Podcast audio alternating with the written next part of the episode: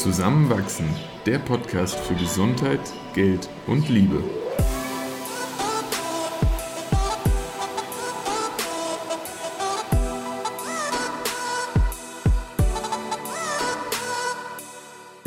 Willkommen zu einer neuen Folge von Zusammenwachsen. In dieser Episode sprechen Christoph und ich über die Frage, ob wir kirchlich heiraten werden. Viel Spaß beim Zuhören. Eva, du warst ja als Jugendliche eigentlich recht aktiv in der Kirche und ich glaube, du warst sogar mal irgendwie so äh, Chefmessdienerin. Auf jeden Fall äh, so gefühlt ein hohes Tier in der örtlichen Gemeinde. Und du warst auch regelmäßig in Gottesdiensten, hast, glaube ich, mit dem Chor sogar auf vielen ähm, auch Begräbnissen, Hochzeiten gesungen. Du hattest also schon eine Verbindung zur Kirche. Wieso heiraten wir beiden nicht kirchlich? Hi. Ja, ich hatte eine Verbindung zur Kirche als Jugendliche, allerdings war die immer geprägt von vielen Fragezeichen. Mhm. Zum Beispiel erinnere ich mich, dass ich zwar Messdienerin und dann auch Obermessdienerin war und regelmäßig im Gottesdienst, aber mir nie, nie, nie, nie jemand beantworten konnte, warum glauben wir eigentlich an Gott und wer ist dieser Gott und warum, warum haben wir so viel Schlechtes gemacht und müssen dauernd irgendwie um Vergebung bitten. Und ja. da waren viele Fragen, die nicht beantwortet werden konnten, beziehungsweise beantwortet wurden mit, das ist halt so und mhm. macht das jetzt so. Obwohl die Fragen gestellt wurden. Ja, ich habe die Fragen gestellt. Ich erinnere mich echt daran, dass ich das sehr viel hinterfragt habe, weil ich das so mhm. komisch fand. Ja. Auch, dass man da sitzt und betet und ja, wie bei vielen Kindern auch nicht das Natürlichste und das Eingebendste, auch wenn es Teil vom Grundschulreligionsunterricht war.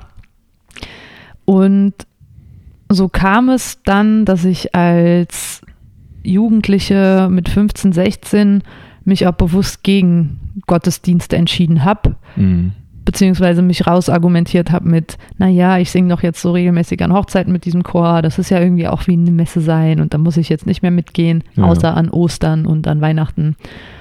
Und dann, als ich zu Hause weggezogen bin, um in Frankfurt meinen Bachelor zu machen, war ich dann gar nicht mehr in der Kirche. Einmal mit einer Freundin noch in Frankfurt, aber das war es auch. Und ich habe mich dann sehr abgewendet von, vom katholischen Glauben, einfach mhm. weil ich da nicht so viel Sinn drin gesehen habe. Und ja, da gab es noch so ein paar Zwischendinge, die mich dann doch auch wieder gläubig gemacht haben, aber halt nicht in den katholischen Glauben und die ja. Vorstellungen, die damit einhergehen. Aber grundlegend hat sich diese Abwendung von der katholischen Kirche in den letzten fünf Jahren noch weiter verstärkt. Einerseits durch die Missbrauchsskandale, durch die Veruntreuung von Geldern, und aber auch durch das Frauenbild mhm. in der Bibel und auch noch immer in manchen Gottesdiensten, sodass ich mittlerweile mich auch zumeist weigere, außer es ist meiner Oma zuliebe, in den Weihnachtsgottesdienst zu gehen und ja, mich dem zu beugen. Und von daher ist es für mich ganz natürlich gewesen, dass wir uns gegen eine kirchliche Hochzeit entscheiden. Ja, das war jetzt ein bisschen umschweifend, aber, aber ganz, ganz verständlich finde ich. Ja. Genau. Es war auch gar nicht so eine große Diskussion bei uns. Es war so, machen wir das? Und dann war es so, hm, nee. Zum Glück auch irgendwie von uns beiden. Also ich, ich hätte ja fast ein bisschen Sorge vor der Situation, wenn es einem von uns deutlich mehr mh, hm, ja, im Herzen gelegen hätte, kirchlich zu heiraten und unter anderem nicht. Ich meine, ich finde schon schön, dass wir einige Grundsätze der Bibel auch einhalten, zum Beispiel, dass wir keinen Sex vor der Ehe haben. okay, lassen wir das mal so stehen. Lassen wir das so stehen. Äh, ja, aber dazu passend hast du ja letzte Woche im Krankenhaus im Rahmen deines Praxisjahrs äh, als angehender Arzt was Interessantes gehört von jemandem, was mich schon auch nochmal zum Denken angeregt hat. Magst du vielleicht die mm. kurze Geschichte hier nochmal teilen? Ja, vielleicht ganz kurz vorher noch, dass ich eigentlich nie mh, mm, besonders kirchlich erzogen wurde und trotzdem äh, Berührungspunkte mit der Kirche hatte. Und, und sei es nur wirklich sehr früh, eigentlich so mit den Kindergottesdiensten, die abgehalten wurde, wo ich eine gute Zeit hatte. Ich habe mich eigentlich immer sehr geschichtlich interessiert und für mich war dann so Bibellehre auch ein bisschen wie Geschichte. Also ich fand das spannend, auch so die, ähm, auch die Interpretation von dem, was da drin stand und habe das als kleines Kind natürlich auch einfach mal so hingenommen, äh, beim Krippenspiel mal mitgemacht und so. Deswegen, ich habe viel so auch Aktivität und Beschäftigung, die ich mit der Kirche assoziiere. Und darüber hinaus hat es sich dann aber auch einfach so ein bisschen verlaufen und das war okay. Das, das habe ich nie irgendwie größer hinterfragt. Es war nicht so intensiv wie bei dir mit der Auseinandersetzung, glaube ich. Aber die Geschichte, die, die du gerade angesprochen hast, äh, passt ganz gut jetzt zu der Folge und äh, hat sich letzte Woche im Krankenhaus abgespielt, wo ich im Rahmen der Vorbereitung einer OP ein bisschen Leerlauf hatte und mit einem Assistenz dort, einem, einem OP-Assistenten ins Gespräch kam. Und im Laufe des Gesprächs kam heraus, dass der Glaube, der, der katholische Glaube, ihn und sein Leben doch sehr, sehr stark beeinflusst und er da wahnsinnig viel Halt und Stabilität auch draus zieht. Ähm, so wie er es beschrieben hat, auch wirklich viel, viel Inspiration und Motivation fürs Leben und im Leben. Und das zum großen Teil daraus begründet ist, dass er im Rahmen von einer sehr dramatischen Flucht aus seinem Heimatland damals äh, in der Situation war, wo er ja wirklich eigentlich ja Leben und Tod vor sich hatte und ähm, dort erstmalig eigentlich gebetet hat, vorher auch kein, keine Verbindung zur Kirche hatte, nicht, nicht christlich erzogen war, aber durch seine Oma irgendwie mitbekommen hat, dass sie ähm, den guten Ausgang von schwierigen Situationen in der Vergangenheit Gott zugeschrieben hat, der, der ihr dann scheinbar beigestanden hat. Und in dem Moment fing er an zu beten und, und diese Situation endete total gut. Äh, sie, sie haben es über die, die Grenze, die vor ihnen lag, geschafft ähm, und er hat sich irgendwie ein neues Leben aufbauen können und äh, hat seitdem sehr, sehr christlich gelebt. Also Gott wirklich viel ähm, Kraft und, und Einfluss in Bezug auf sein Leben zugestanden, sehr bibeltreu gelebt. Und das fand ich sehr beeindruckend, weil, weil es sprach wirklich eine ganz tiefe Überzeugung und irgendwo auch Liebe aus ihm heraus. Das, das war schön anzuhören. Und gleichzeitig mh, mm, kam bei mir aber dann die Frage auf, wie viel von dem, was er da beschreibt und von dieser Kraft, die, die er aus seinem Glauben zieht, kommt dann wirklich aus dieser speziellen Lehre? Und ist das nicht sowieso in ihm und, und möchte er nur diese vielleicht überraschende Kraft, die er dann manchmal an den Tag, legt, irgendwie erklärt bekommen? Könnte das nicht auch jede andere Lehre vollbringen? Und ähm, gleichzeitig legt er sich ja durch den Glauben, dem er sich zugehörig fühlt, auch gewisse Grenzen auf und, und ja, sich auch irgendwie Ketten an. Ähm, muss man jetzt gar nicht so viel genauer drauf eingehen, aber es sind ja sogar, wie er beschrieben hat, Beziehungen dran zerbrochen, ähm, weil christliche Leitlinien nicht eingehalten wurden und, und er das dann aufgelöst hat. Und das finde ich dann wieder sehr dramatisch, weil man sich da doch ja einem menschengemachten Konstrukt unterwirft, das irgendwann mal aufgeschrieben wurde unbezeugt welcher Herkunft. Und, und da wage ich jetzt auch nicht irgendwie endgültige Aussagen zu treffen, aber da, da, da kippte dann bei mir so diese Bewunderung für die Situation ein bisschen, weil mir das auch wieder leid tat, so fremdbestimmt zu leben. Und ähm, ja, da habe ich dann irgendwie in 20 Minuten so Licht und Schatten erlebt, was, was die Auseinandersetzung, Auseinandersetzung mit Religion anging. Und ich glaube, es wird deutlich, dass eben für mich auch dazu viele offene Fragen sind, zu viele kritische Positionen, zu viele auch von anderen Gruppen abgrenzende Standpunkte, als dass ich mich damit identifizieren kann und will. Und insofern war für mich dann auch von Anfang an irgendwie klar, eine kirchliche Hochzeit fühlt sich nicht richtig an ich finde dieses Bild irgendwie nach wie vor schön, weil man damit aufgewachsen ist und es in allen Filmen sieht und so weiter. Aber äh, wenn, wenn, wenn ich es nie gesehen hätte, würde ich es auch nicht vermissen. Und vermissen tue ich es tatsächlich auch jetzt nicht, wenn ich an nächstes Jahr und unsere Hochzeit denke. Und, und daher fühlt sich das für mich auch sehr richtig an. Hm. Hm. Ja. ja. würdest du denn sagen, du bist gläubig? Mm, ich möchte glauben oder doch ich glaube schon, dass es einfach viel gibt, was wir nicht erfassen können, was wir auch nicht irgendwie messbar machen können, vielleicht auch nur noch nicht, weil ja, vieles, was wir heute irgendwie beobachten, messen, wahrnehmen können, auch wissenschaftlich konnten wir vor 10, 20, 100 Jahren noch nicht. Ähm, wenn, wenn ich mich heute mit Quantenphysik auseinandersetze, dann werden auch viele Gesetze auf den Kopf gestellt, die wir für gegeben angesehen haben, die aber de facto nicht zutreffen und unser Verständnis von dem, was uns umgibt, eigentlich ja sprengt.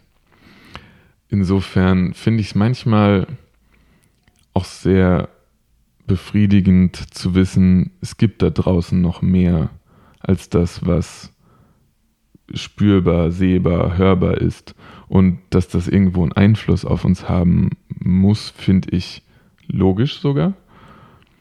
Und dass wir aber vielleicht auch darauf einen Einfluss haben, finde ich dann genauso logisch. Und das, das wiederum bringt mich dann in die Situation, obwohl das ein, ein Unwissen ist, so, so, ich kann nicht sagen, was da ist, finde ich, ist es eine friedliche Koexistenz, von der irgendwie beide Welten oder je nachdem, wie viele Welten das dann am Ende sind, profitieren können. Deswegen, ja, ich glaube schon an ein Mehr von dem, was irgendwie so direkt jetzt vor uns liegt. Und ich habe die optimistische Haltung, dass, dass es irgendwie gut ist, dass es existiert. Und trotzdem fehlt mir noch die Vorstellung zu benennen, was das ist. Ja. Hm. Wie geht es dir in der Hinsicht? Hm. Mit vielem, was du gesagt hast, kann ich mich auch identifizieren oder dem würde ich zustimmen. Es war, wie gesagt, so eine Wandlung. Also eine Zeit lang hätte ich mich fast als oder habe ich mich als Atheistin bezeichnet mhm. und dass ich nicht glaube und mich irgendwie Sam Harris zugehörig damals geführt, ja. der ja auch sagt, dass es Gott nicht gibt und dass es Glauben nicht braucht und vielleicht hat er mittlerweile auch viele andere Standpunkte, das habe ich nicht mehr so verfolgt. Aber in jedem Fall hatte ich dann eigentlich drei Erfahrungen, die mich gläubig gemacht haben. Okay. Erstens war das im Amazonas in Ecuador bei einem San Pedro-Trip. Mhm. Und da hatte ich einfach diese unfassbare Eingebung, dass alles um uns herum, also die Natur, die Natur Gott ist mhm. und die Natur so, also es, es fällt mir so schwer, das in Worte zu fassen, aber ich habe einfach gespürt, wie verbunden alles miteinander ist alles, wie wir in der Natur eingebettet sind und wir auch nicht als individuelle Menschen existieren, zwar schon in Körpern, mhm. aber alles miteinander zusammenhängt und mhm. auch jede Handlung Folgen hat. Und daher glaube ich jetzt nicht an Gott als den Wiederaufersteher, so wie er in der Bibel, nee, Jesus wird als Wiederaufersteher beschrieben, aber auch Gott im Bild der katholischen Kirche, daran glaube ich nicht, aber ich kann mich sehr gut anfreunden mit dem Gedanken, dass ich an Natur mhm. glaube.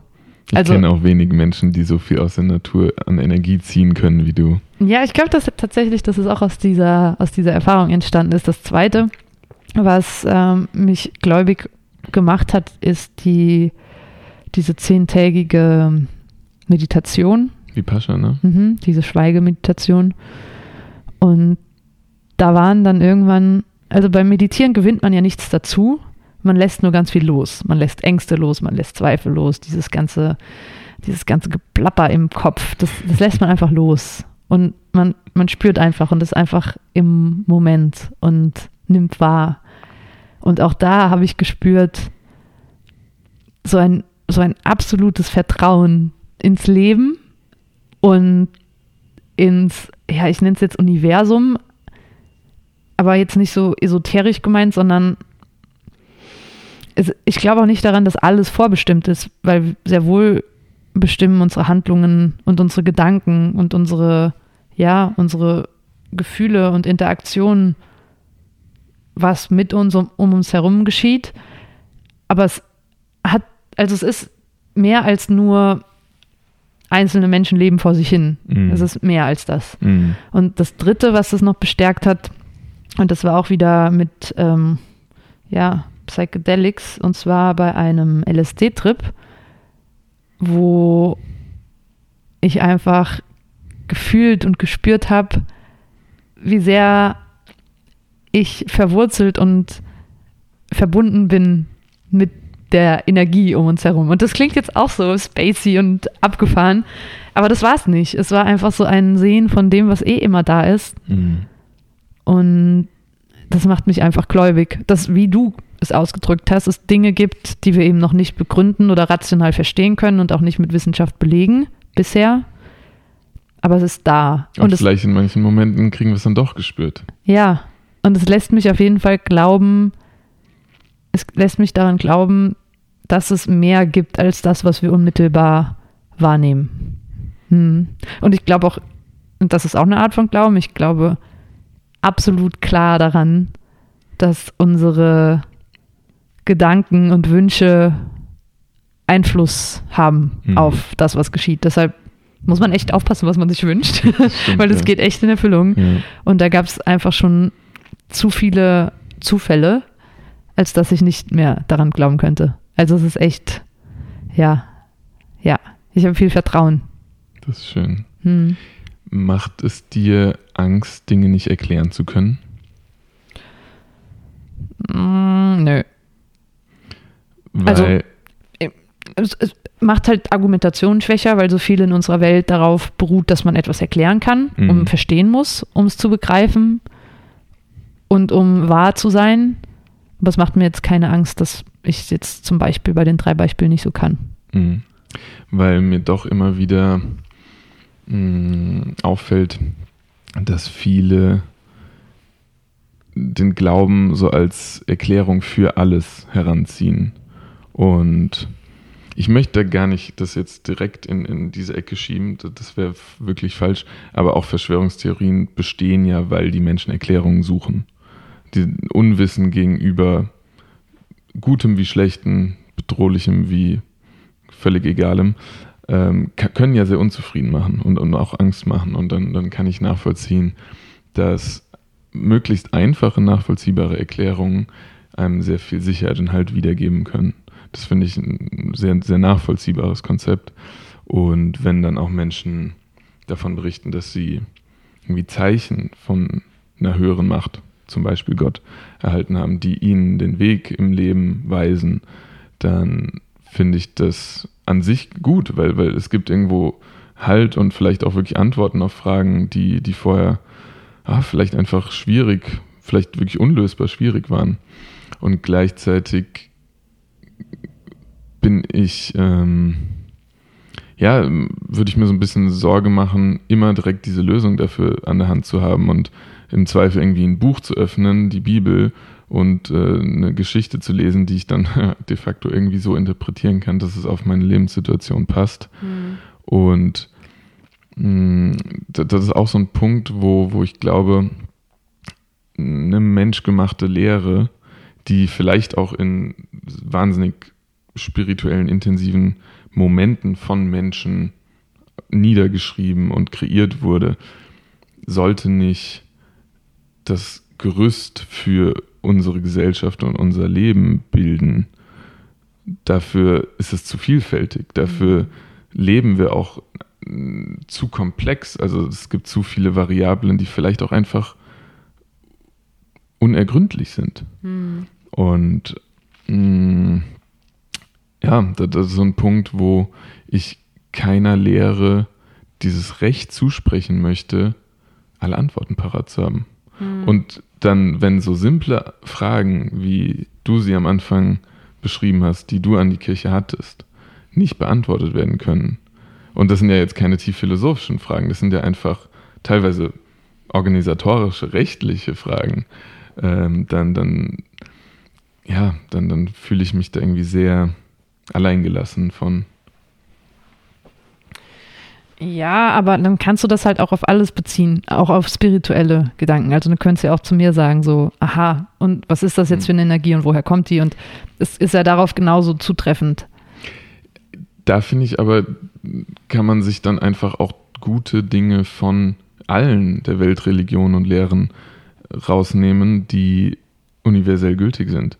Also ich glaube, es gibt unzählige Religionen, die das Prinzip von Nächstenliebe zum Beispiel lehren. Und das ist ein wahnsinnig hohes Gut, was, was finde ich, für alle irgendwo nachvollziehbar und, und lebenswert sein sollte. Und da, da, da könnte ich dann mich jeder Religion anschließen, die das propagiert. Und da, ja, wenn man sich dann so, so, seine eigene Spiritualität, die irgendwo aber die Gemeinschaft und die Umwelt berücksichtigt und mit einschließt und keine Grenzen zwischen denen aufbaut, zusammenbaut, dann finde ich, ist das äh, wieder vollkommen legitim zu sagen, ich bin spirituell, ähm, ich glaube auch irgendwo und äh, fühle mich trotzdem nirgends eins zu eins zugehörig. Mhm. Was mir da gerade so gekommen ist von dem, was du beschreibst, ist die Religion der Bahai. Hast du davon schon mal was gehört? Ja. ja. Da, also ich hatte nichts davon gehört bis 2014, äh, bis ich in Neu-Delhi in dem Lotus-Tempel war, der wunderschön aussah und halt wissen wollte, okay, wer hat den gebaut und was, äh, was soll das? Und die vertreten ja den Glauben, dass es weltweit eine universale Religion geben kann mhm. Und alle einfach nur Menschen und Bürger sind und Bürgerinnen und dass egal welcher Ethnie man angehört, an welche Religion man glaubt, man im Glauben vereint sein kann. Mm, das, weil, es, ja. weil es ihrer Meinung nach eben diese, ja, es gibt dieses gemeinsame Glauben, was, was stattfinden Ganzes. kann, ja. Und das fand ich schon schön. Ich kenne jetzt nicht noch mehr über die Bahai und weiß auch nicht, ob es da noch irgendwelche Regeln oder. Mit Sicherheit. Ja, schon. Ja. Aber so grundsätzlich auf dieser oberflächlichen aber es ist genau so ein Konzept, wo ich ja. sage, ja, ja, I'll take it. Ja, ja wir können im Bahai-Tempel heiraten. In Chile gab es einen wunderschönen in Santiago, direkt so am Berg über die Stadt schauen. Lustigerweise ist der größte deutsche Bahai-Tempel ganz nah von mir zu Hause. Im Taunus irgendwo, ne? Hofheim. Ja, ich komme jetzt gerade an Hofheim. Mhm. yes, yes. Ja. Ähm, nee, wir heiraten nicht kirchlich, wir machen eine freie Trauung. Wrapping this episode up. Oh yes. Eine lange Antwort auf eine eigentlich sehr kurze Frage. Aber gleichzeitig äh, könnte man auch noch Tage drüber reden und äh, hätte mit jeder neuen Person, die man ins Gespräch holt, wahrscheinlich nochmal neue Sichtweisen und Input. Ich finde es spannend, ich finde es schön, sich darüber auszutauschen, weil es eben auch doch noch so eine große Rolle einnimmt. Wenn du eine Meinung zu Religion und zu unserer Unterhaltung gerade hast, dann schreib uns super, super gerne an zusammenwach.gmail.com oder auf Instagram an zusammenwachsen-podcast. Wir antworten meistens und freuen uns auf deine Meinung.